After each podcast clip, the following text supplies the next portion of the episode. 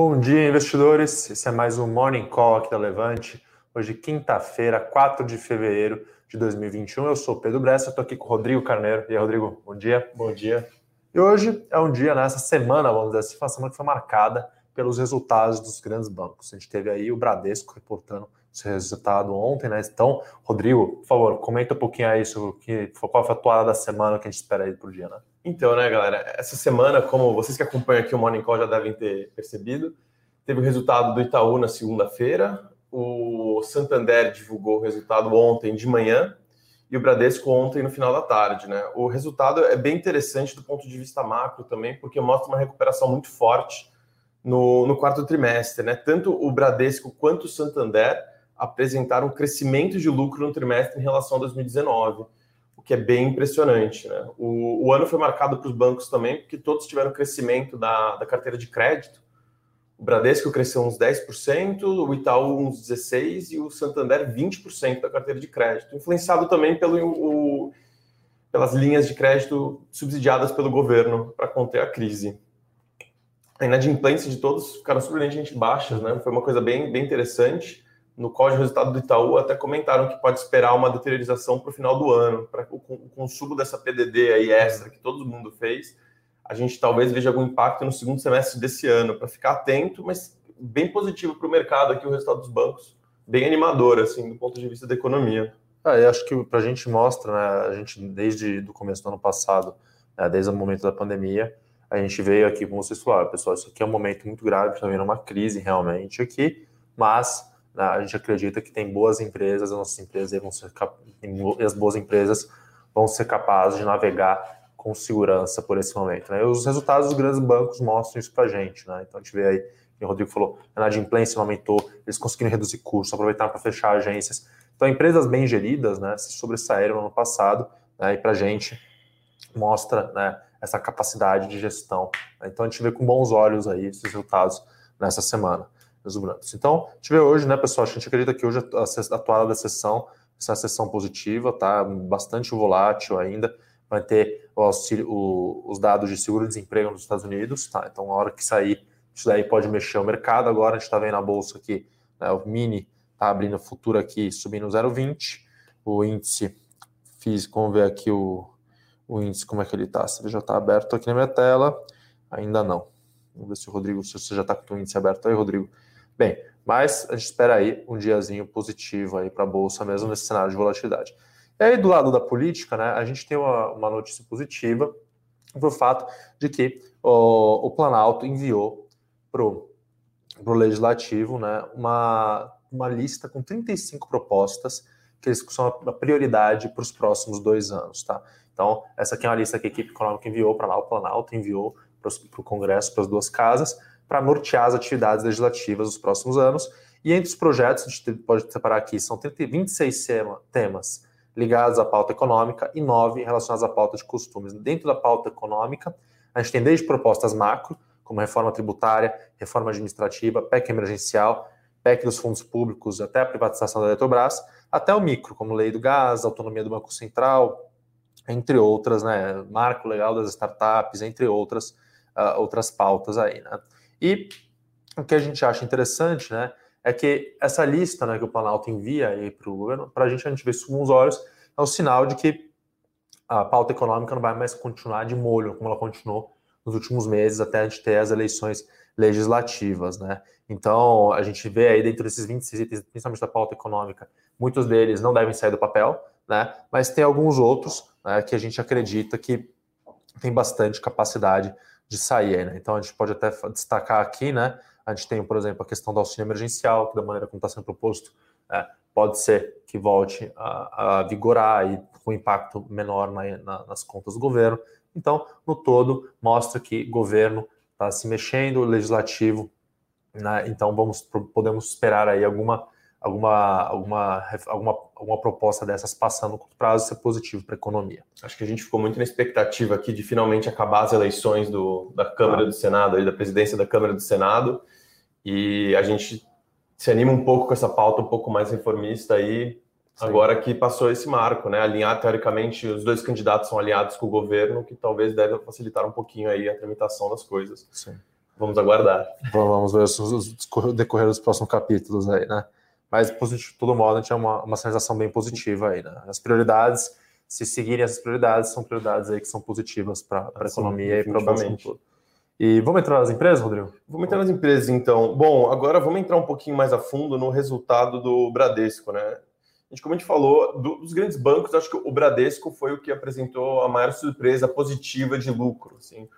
O lucro líquido veio 6,8 bilhões de reais no trimestre e, cara, foi uma melhora de 2,3% em relação ao quarto trimestre de 2019 era qualquer melhora em relação a 2019 sem Covid é, é considerada expressiva, né? Mas assim, para efeitos também de comparação com o trimestre anterior, a melhora foi mais de 35%. Então, assim, a gente está vendo uma retomada forte da, da economia no final do ano ali, provavelmente impulsionada por auxílio e algumas outras coisas, mas animador, né? O retorno sobre o, Retorno sobre patrimônio líquido também, que é uma métrica muito usada para banco, no trimestre bateu 20% também, que é o patamar que você próximo ali do visto pré-Covid, também muito positivo. É, acho que putz, o crédito expandiu, o resultado inteiro foi muito legal. É, eu espero impactos positivos nas ações no dia de hoje. Uhum. Acho que vai, vai subir bem. E acho que a única coisa que eu tenho para falar de destaque negativo foi a questão da receita com seguro, capitalização, que essa caiu em relação ao trimestre anterior e em relação ao ano. E acho que fechou o ano com uma, uma queda ali para 2020 uhum. na, nessa linha de receita. Mas acho que foi a única coisa mais forte aí que, ah, a, gente... que a gente viu. Inadimplência sob controle. Sim tudo em linha, né? E acho que a gente sempre gosta de ver quando fala de Bradesco, a gente gosta muito de olhar o Banco Next também, né? Sim. Que eu não sei se vocês conhecem, mas o, o Bradesco é dono do Banco Digital Next. E é um assunto que se fala muito. O, eles já separaram o CNPJ do banco principal para dar mais gestão, dar, dar, mais agilidade na gestão da empresa. Ou seja, um, um banco é uma corporação gigante, né? Tem mil burocracias. Então, separando o CNPJ, você é capaz de separar a gestão do banco e dando agilidade que um banco digital precisa para crescer, né? E isso já mirando um possível IPO no futuro, falado no mercado faz tempo, o que é um possível catalisador para ação aí, muito bem visto pelo mercado. É o que a gente viu também, o, a gente fala do Itaú, né, o movimento do Itaú de listar a XP, de fazer a cisão da XP, né, pode ser entendido de uma maneira parecida, né? O, o Next é um ativo como a XP, cresce muito, muito mais do que o Banco Itaú, que o Banco Bradesco, na sua operação ali própria, né? Então, e é, para o mercado tem dificuldade de precificar isso quando tá, aquela empresa está dentro do banco. Né? A partir do momento que você faz essa cisão, faz o IPO do Next, né? você consegue ter um ativo que sozinho, dois ativos que independentes valem mais, no, no conjunto da obra vale mais, né? Exatamente. Acho que até alguém aqui falou, algum de nós falou, algum Nicol aqui, que nos Estados Unidos isso é uma prática relativamente comum, né? Separar os ativos para destravar valor. Sim. E é uma coisa que a gente está começando a ver aqui um pouco mais. Eu enxergo, a gente enxerga com muito bons olhos isso, né? A gente realmente acha que a, a separação do, do, valuation das duas empresas pode sim destravar valor para os acionistas. Uhum. Beleza. Só acho Bom, que outra notícia que vale destacar aqui é da Vale, tá? Então a Vale apresentou ontem um relatório de produção e de vendas, tá? Do seu, do seu trimestre. Ela sempre apresenta os números de vendas e produção alguns dias, uns 15 dias antes, coisa do tipo, de soltar o seu resultado.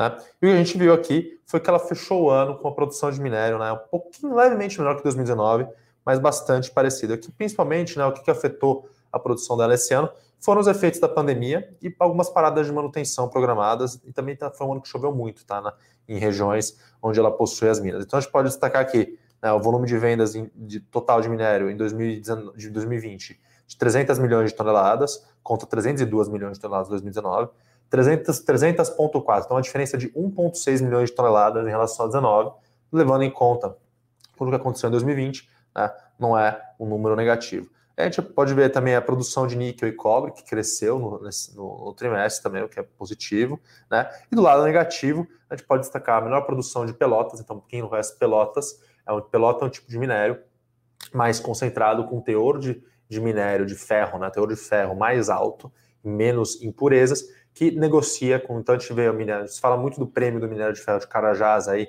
em torno que tem um conteúdo de ferro de 65%, que hoje está em torno aí dos 15, entre 10 a 16 dólares por tonelada, mas a pelota negocia né, ainda mais, é um prêmio ainda maior do que isso. Então, é um tipo de minério que eleva as margens da empresa, tem margens mais altas, e no trimestre a empresa aí, ela produziu menos devido a paradas de, de manutenção e restrição de produção em algumas das usinas dela, né? E a gente viu também que ao longo de 2020, né, nesse trimestre a gente sentiu esse efeito também, a empresa ela teve que realizar uma recomposição de estoques, né? Porque em função da pandemia ela não conseguiu é, embarcar todo o minério que ela precisava. Ela faz estocagem na ponta em portos lá perto da China, né? então ela acabou ficando com uma. A cadeia logística dela ficou comprometida em função da pandemia. Então, isso é um destaque negativo, mas algo também, um efeito temporário. Tá? No todo, a gente vê aí o, o resultado da operação da Vale como bastante positivo. Tá? Até vamos ver aqui se já conseguimos ver quanto está subindo as ações da Vale aqui puxar para vocês. Eu puxo aqui. Puxar aqui no home broker para vocês, que eu estou na minha tela, não está abrindo. Estão subindo 1,85. Então a Vale subindo 1,85, o índice tá, abriu em quanto aí, Rodrigão? O Ibov. O Ibov já está subindo 0,6. Então aí as ações da Vale bem bastante positivas aí. Pronto, agora é. eu consegui pegar aqui, pessoal. E vamos ver até o Bradescão que a gente estava comentando anteriormente. BBDC aqui. Bradesco subindo 4,2%. Então, é uma mercado... grande alta ali, resultado foi porrada. Né? Então, a gente estava falando Surpresa resultado de lucro líquido. Bem positivo aí do Bradesco. Então, pessoal, acho que sim, né? No, em todo, um trimestre de venda de minérios aí, produção de minério bastante positivo para a Vale. O preço do minério de ferro, né? Ficou aí no TRI a uma média aí de 130 dólares por tonelada, então foi 30% acima do 3T20, tá? Então, isso aí vai dar, o resultado do quarto trimestre deve vir bastante forte. Hoje, né, ao longo de 2021, agora, desde o começo do ano, a gente já vê esse minério aí se sustentando na faixa dos 160 dólares por tonelada. Hoje está cotado aí a 158 dólares por tonelada, uma alta, ele está subindo aqui em relação ao dia anterior 3%. Né? Então, até pegar aqui para vocês, vamos ver as ações da Vale de novo aqui. Então, 1,60, né, Rodrigo? A gente falou? Estava em 80, agora 80. já. É, em 80. Então, a ações da Vale já está refletindo realmente esse número de produção e a alta do minério aqui. Tá? Então, uh, no, no, todo positivo. Um ponto que a gente tem aí de atenção é o anúncio uh, do, acordo com... do acordo com o governo de Minas Gerais. Né? Então, eles negociando, estão negociando o acordo com o governo de Minas Gerais em relação ao Brumadinho. Tá? A empresa está oferecendo 29 bilhões de reais, o governo pedindo 52 bilhões de reais.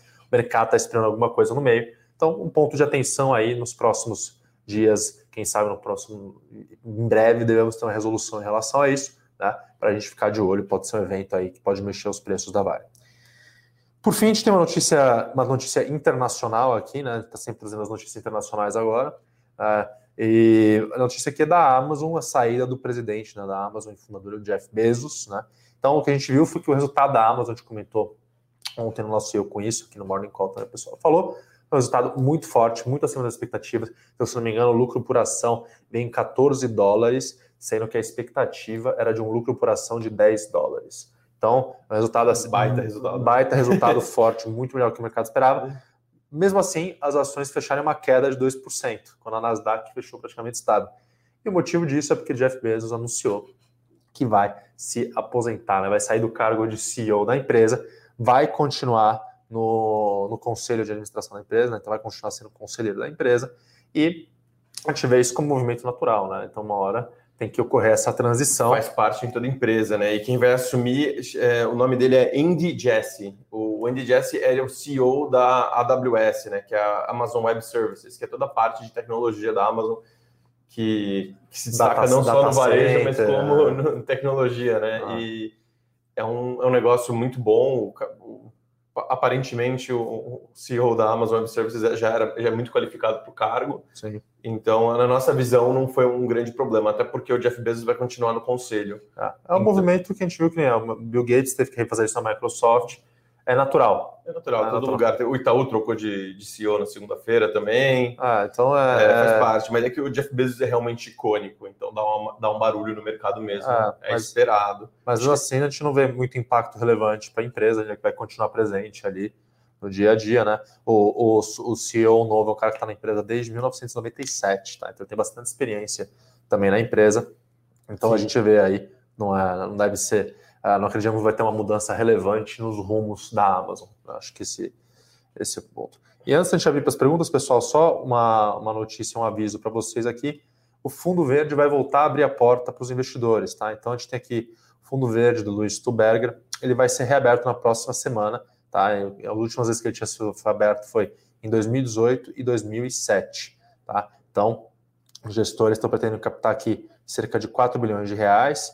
A reabertura vai ser em duas janelas. A primeira delas vai ser em 8 de fevereiro, para aplicações mínimas de 1 milhão de reais, tá? Para quem é novo cotista, e 10 mil reais para quem já é cotista. E no dia 9, ele vai fazer uma aplicação para novos, mínima para novos cotistas de 50 mil reais, tá? Então, a partir do dia 9, fica um pouquinho mais viável para quem não tem um milhão de reais conseguir entrar. Mesmo assim, é um ticket elevado, a gente sabe, mas né, uh, uh, vai ser possível você aplicar no fundo lendário, no fundo verde. Tá bom? Então, vamos aqui começar com as nossas perguntas. Vamos lá, que a gente já começa com o que a gente acha do minério hoje. Do minério de ferro. Ah, o... Cara, o minério de ferro está sustentado já faz um tempo, próximo do patamar de alta histórica, aí bateu 170, acho que agora está em 150, alguma coisa? 158. 58, mas assim, relativamente próximo ao patamar histórico, impulsionado por consumo na China faz tempo. Hum. E alguns meses, né? A gente não espera que o consumo, a gente não vê sinais que o consumo da China deve parar tão cedo. Então a gente espera que esse ritmo continue forte talvez não tão alto assim, mas continue em patamares elevados no, no futuro próximo. Assim, essa é a visão que a gente tem para o minério. É, o minério, a China, a expectativa é que a China cresça 8% do seu PIB esse ano, mais 5% no ano seguinte, tá? Então a gente vê a economia chinesa bastante forte, bastante robusta. Tem um ambiente mundial de taxas de juros baixas, bastante liquidez, os chineses estão investindo em infraestrutura, né? Então, a gente acha tem, e tem uma coisa também, pessoal, que poucas pessoas falam, mas os Estados Unidos foi, por exemplo, um país que ficou muito tempo sem investir em infraestrutura. Tá? E agora está se falando lá de estimular a economia americana. Né? Então, a gente pode ver também a demanda de minério vindo não só da China, mas de outros países ao redor do mundo que vão começar, podem começar a investir mais para renovar a sua infraestrutura. Então, a gente tem um cenário positivo aí para o minério de ferro, acreditamos que ele vai continuar né, sendo bem sustentado, e a Vale, nesse cenário, gerando muito caixa, reduzindo cada vez mais a sua dívida, a empresa já está com um patamar de dívida super confortável, e é uma empresa que a gente pode ver pagando um dividendo aí bastante relevante em breve. Então, acho que boas perspectivas aí. Vamos lá. Então, a próxima, ah, a próxima aqui, essa aqui para você, Rodrigo. Inadimplência embaixo.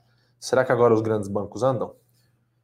Olha, o Bradesco andando 4% hoje, para mim andar bastante, né? Mas acho que se a gente olhar as ações dos grandes bancos, elas estavam muito para trás em 2020 e deram um, um catch-up, assim, deram uma alcançada no, para múltiplos mais aceitáveis ali de outubro a dezembro. Se eu não me engano, de 30 de outubro a dezembro cresceu mais de 40%.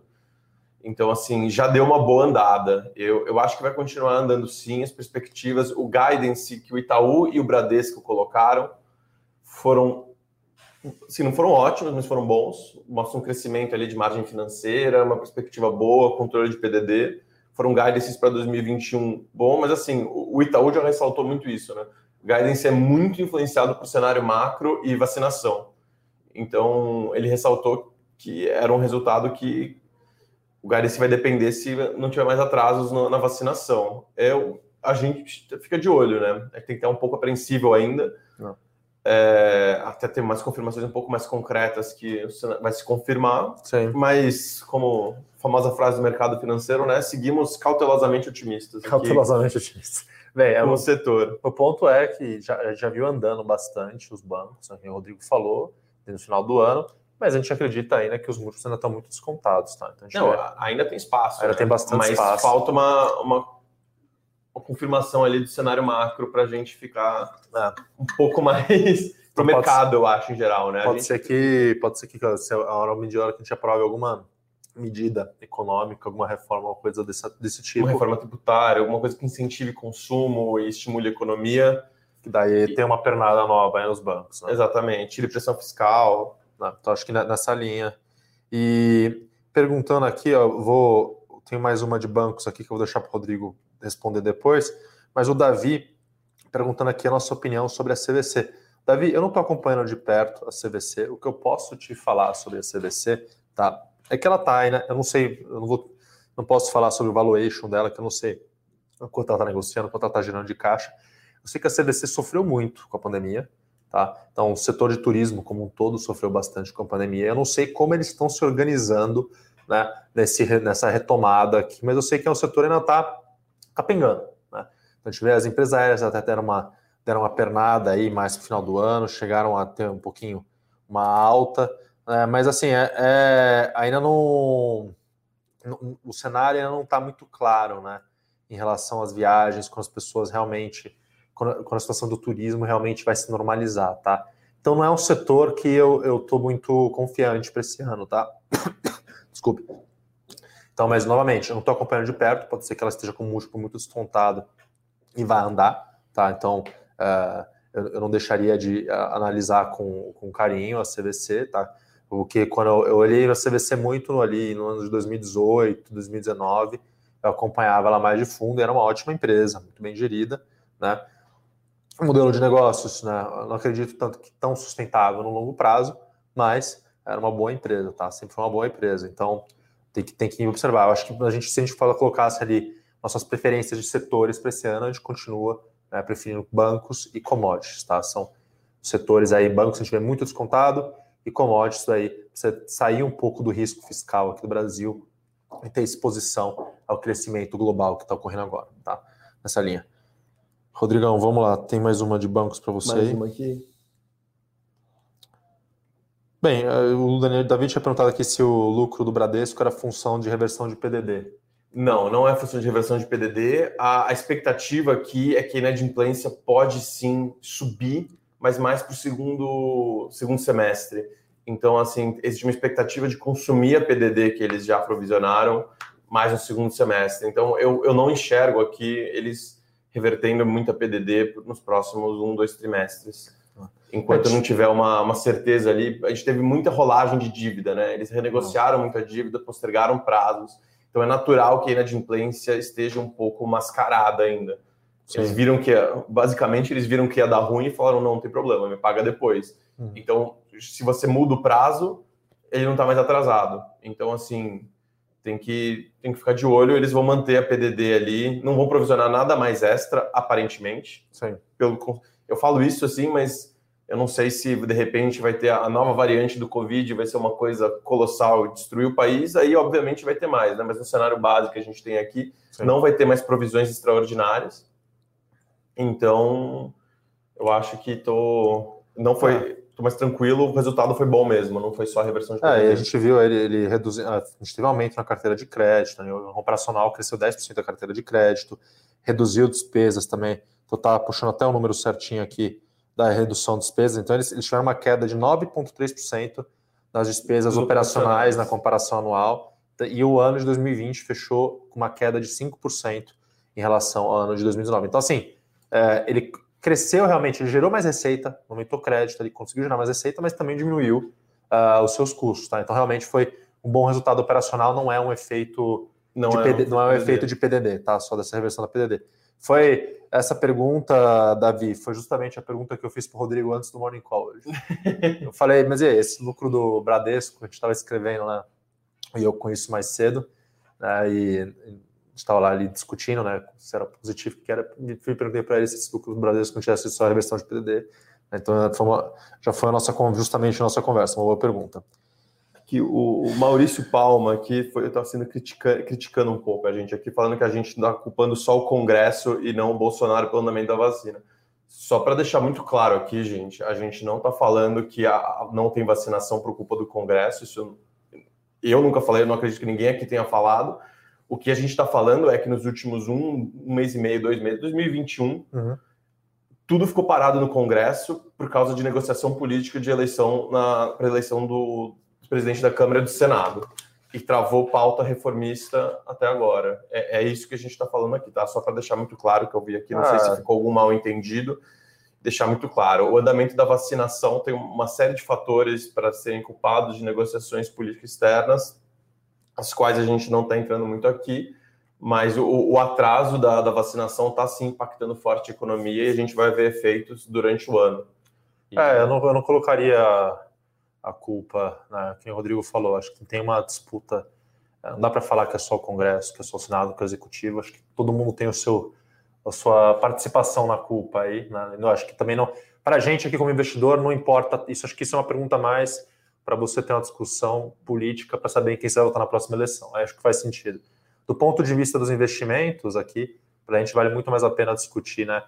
Dado esse cenário, o que, que a gente acredita, qual vai ser o prazo em que as vacinas vão ocorrer, né? Como, qual vai ser o impacto disso na economia ou no impacto, né? Como já vê o andar aí das, da nossa economia. Acho que é isso que, que importa. E eu queria trazer aqui, né? O, o Josmir ele perguntou aqui uh, se esses estímulos que os governos estão dando podem ter algum problema, tipo a crise mundial de 2008. Josmir, vamos lá. Eu acho que você vê, tem muita, muitas pessoas, muitos investidores, né, pessoas famosas, você vê falando, uh, se falou, começou a falar mais desde o final do ano passado de bolha. Né? Então, é um momento aí que a gente teve o caso da GameStop, por exemplo, já as pessoas já começaram a falar bolha especulativa, bolha, bolha, bolha. Né? E o fato é, a gente tem um mundo hoje onde você tem muito dinheiro, você tem juros muito baixos, né? Então as pessoas elas estão procurando lugares para colocar o seu dinheiro. Né? E isso pode sim gerar algumas bolhas. Né? Então você pode às vezes ter.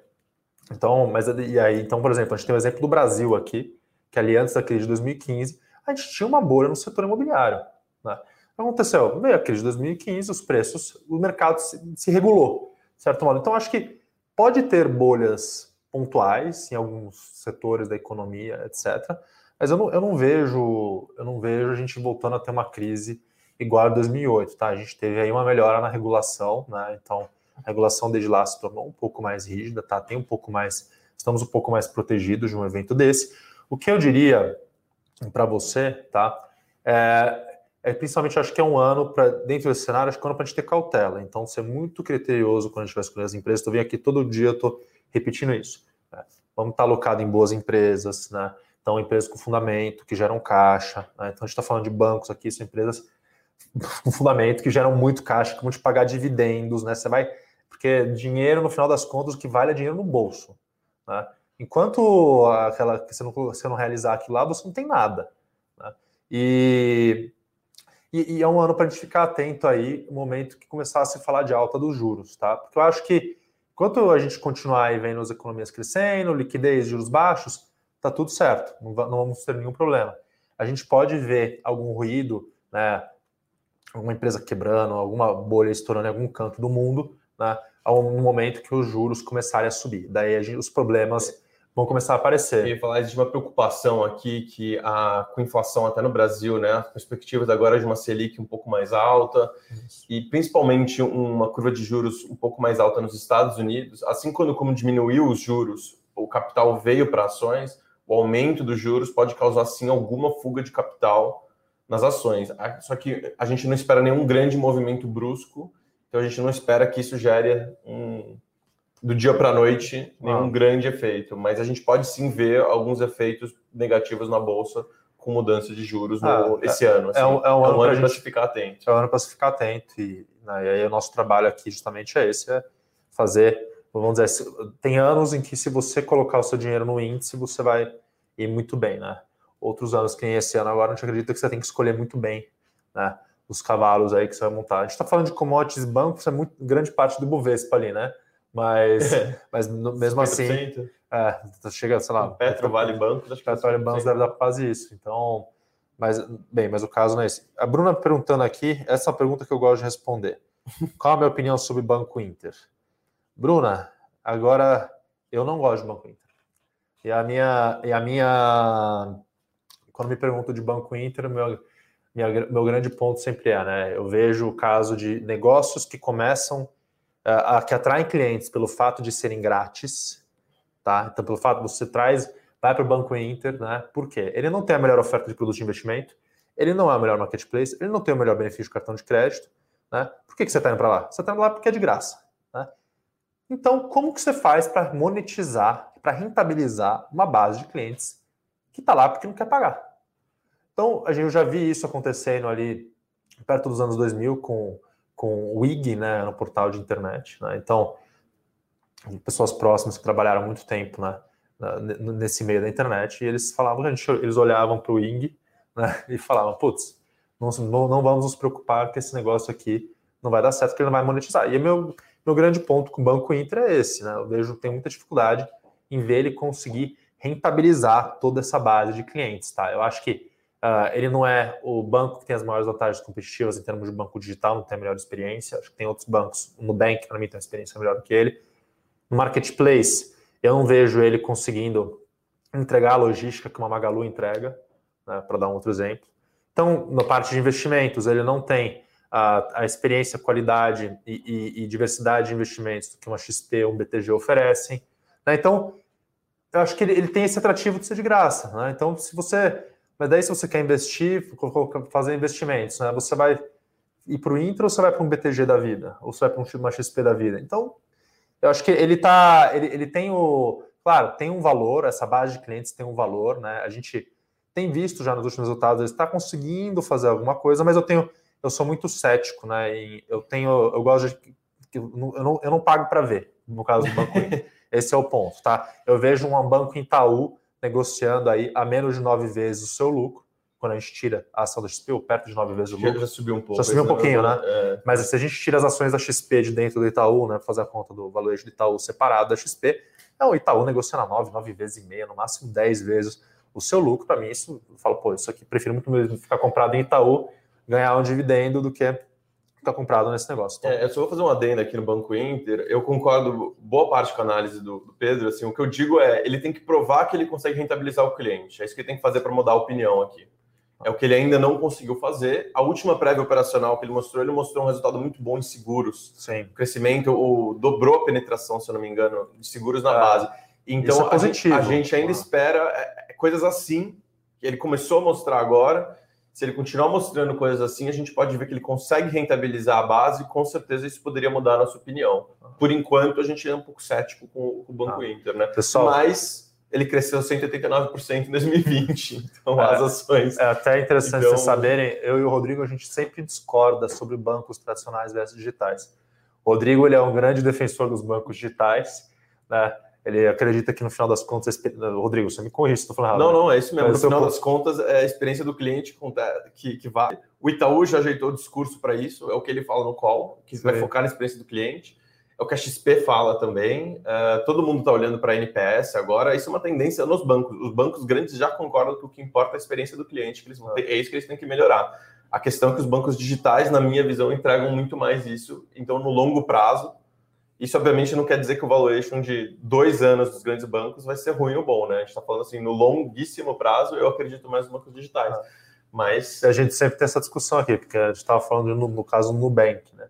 Para dar um exemplo para vocês, né? Então, o Nubank ali está chegando o número de clientes do Itaú, mas não tem nenhuma, nenhuma carteira de crédito ainda, né? Não tem crédito, não tem nada. Então, para ele ir valendo, né? O mesmo que o Banco do Brasil, o Banco do Brasil aí, que gera, acho que é 15 bi de lucro por ano, não é isso? Por aí, é, nessa 15, casa. 15 bi de lucro por ano, né? Uma, um ROI na faixa dos 15%, que seja. Né? A gente está falando do Banco do Brasil, a gente está falando do Itaú, né? Vamos falar do Banco do Brasil. É mais descontado. Mais né? descontado, né? E, pô, o banco, o, o Nubank valendo o mesmo que o Banco do Brasil. Tem uma carteira de crédito aí de 700, 600, 800 bilhões de reais, né? Como é que esse banco vai gerar caixa, para ele gerar caixa suficiente para dar um lucro, né? Um retorno para dar um retorno para acionista que o Banco do Brasil dá aqui. Então tem um caminho aí, né? Para chegar nesse. Então, o Rodrigo ele está na ala que ele, ele, defende os bancos. Então, assim, a gente não concorda em tudo aqui dentro. Na verdade, a gente discorda bastante, né? Até a visão sobre o Banco Inter, né? eu via ter uma pessoa que fala, pô, como cliente, ele discorda. E, claro, eu, eu também já fui cliente, tenho conta no Inter, né? não, não uso, mas abri para ver. E, putz, é uma baita experiência com os outros. Mas aqui eu, eu, a minha visão é muito mais. Eu acredito muito mais no Magalu, numa, numa outra plataforma, do que no próprio Banco Inter. Vamos lá, pessoal. Vamos ver aqui. se tem mais alguma aqui. A gente já foi bastante tempo de call aqui. aqui. O João Andrade colocou um ponto aqui. Bid é ótimo para o cliente e ruim para acionista. Vamos ver, João. Vamos ver. eu, eu tendo a não, não, a não gostar tanto, né? Mas acho que se a gente pegar a performance das ações, por enquanto tem sido bom para os seus acionistas, né? Então, quem entrou aí desde o começo está ganhando dinheiro. Tá? Então, vamos ver. Acho que é, tem que pensar também, é, é, tudo relativo também. É bom em comparação ao quê, né? Acho que, vamos lá. É, é o, Giovanni falando, minhas ações do BIT falam o contrário, é, Giovanni, então esse é o ponto. é, é, vamos lá. Qual o ticker, né? Bom dia, o Pedro falou um pouco da Melius. Ô, Félix, desculpa, eu não vou saber falar sobre a Melius, cara, não tô acompanhando, tá? Você me desculpa. Se você quiser, Uh, se for cliente aqui, manda um e-mail para a gente lá na sua série. A gente pode tentar, se tiver alguma dúvida específica, a gente tenta uh, esclarecer aí a sua dúvida. Na opinião de vocês, quando teremos entrada forte de dólares dos investidos internacionais da Bolsa? Davi, a gente já está vendo, né? Então a gente teve em novembro uma entrada muito forte, entrada recorde. A entrada de janeiro também foi boa, não foi? E em janeiro também eu ia comentar justamente isso. A gente entrou aí, foram mais 22 bilhões de reais em janeiro que é, entraram. Tá, tá voltando. Dos assim, investidores tá, estrangeiros. Tá então. Ah. Cara, o, a questão com o investidor. O mercado emergente é um assunto muito quente para o investidor internacional, né? O que é positivo para a gente mas a preocupação fiscal é muito grande. Então, outros mercados emergentes aparecem na frente. A gente tem que resolver um pouco o, problema fiscal aqui dentro para dar um andamento nisso na nossa visão. Para realmente vir uma entrada bem maior de capital estrangeiro, precisa ter algumas questões fiscais a serem resolvidas. Sim. Ah, acho que é isso. Só vamos passar aqui. Tem. Uh, uh, uh, ah, só faltou uma pergunta aqui para a gente encerrar, né? O Roberto tinha perguntado de Petro, passou aqui por a gente. O Roberto perguntou aqui se as adversidades de 2020 foram superadas com otimização de diretora. É a melhor estatal da Bolsa? Roberto, acho que dentro das estatais da Bolsa, tá? Talvez seja a que a gente mais gosta, Petro. É a nossa, a nossa recomendação, a melhor ação para 2021 da Levante, da série Melhores uhum. Ações aqui, uma recomendação aberta nossa, tá? E realmente, a gente viu relatório de produção sendo agora, então conseguiu aumentar o seu volume de produção no ano. E mais importante do que isso, né, ela está aumentando o volume dentro dos seus campos mais rentáveis, tá? Então o pré-sal está ganhando cada vez mais espaço.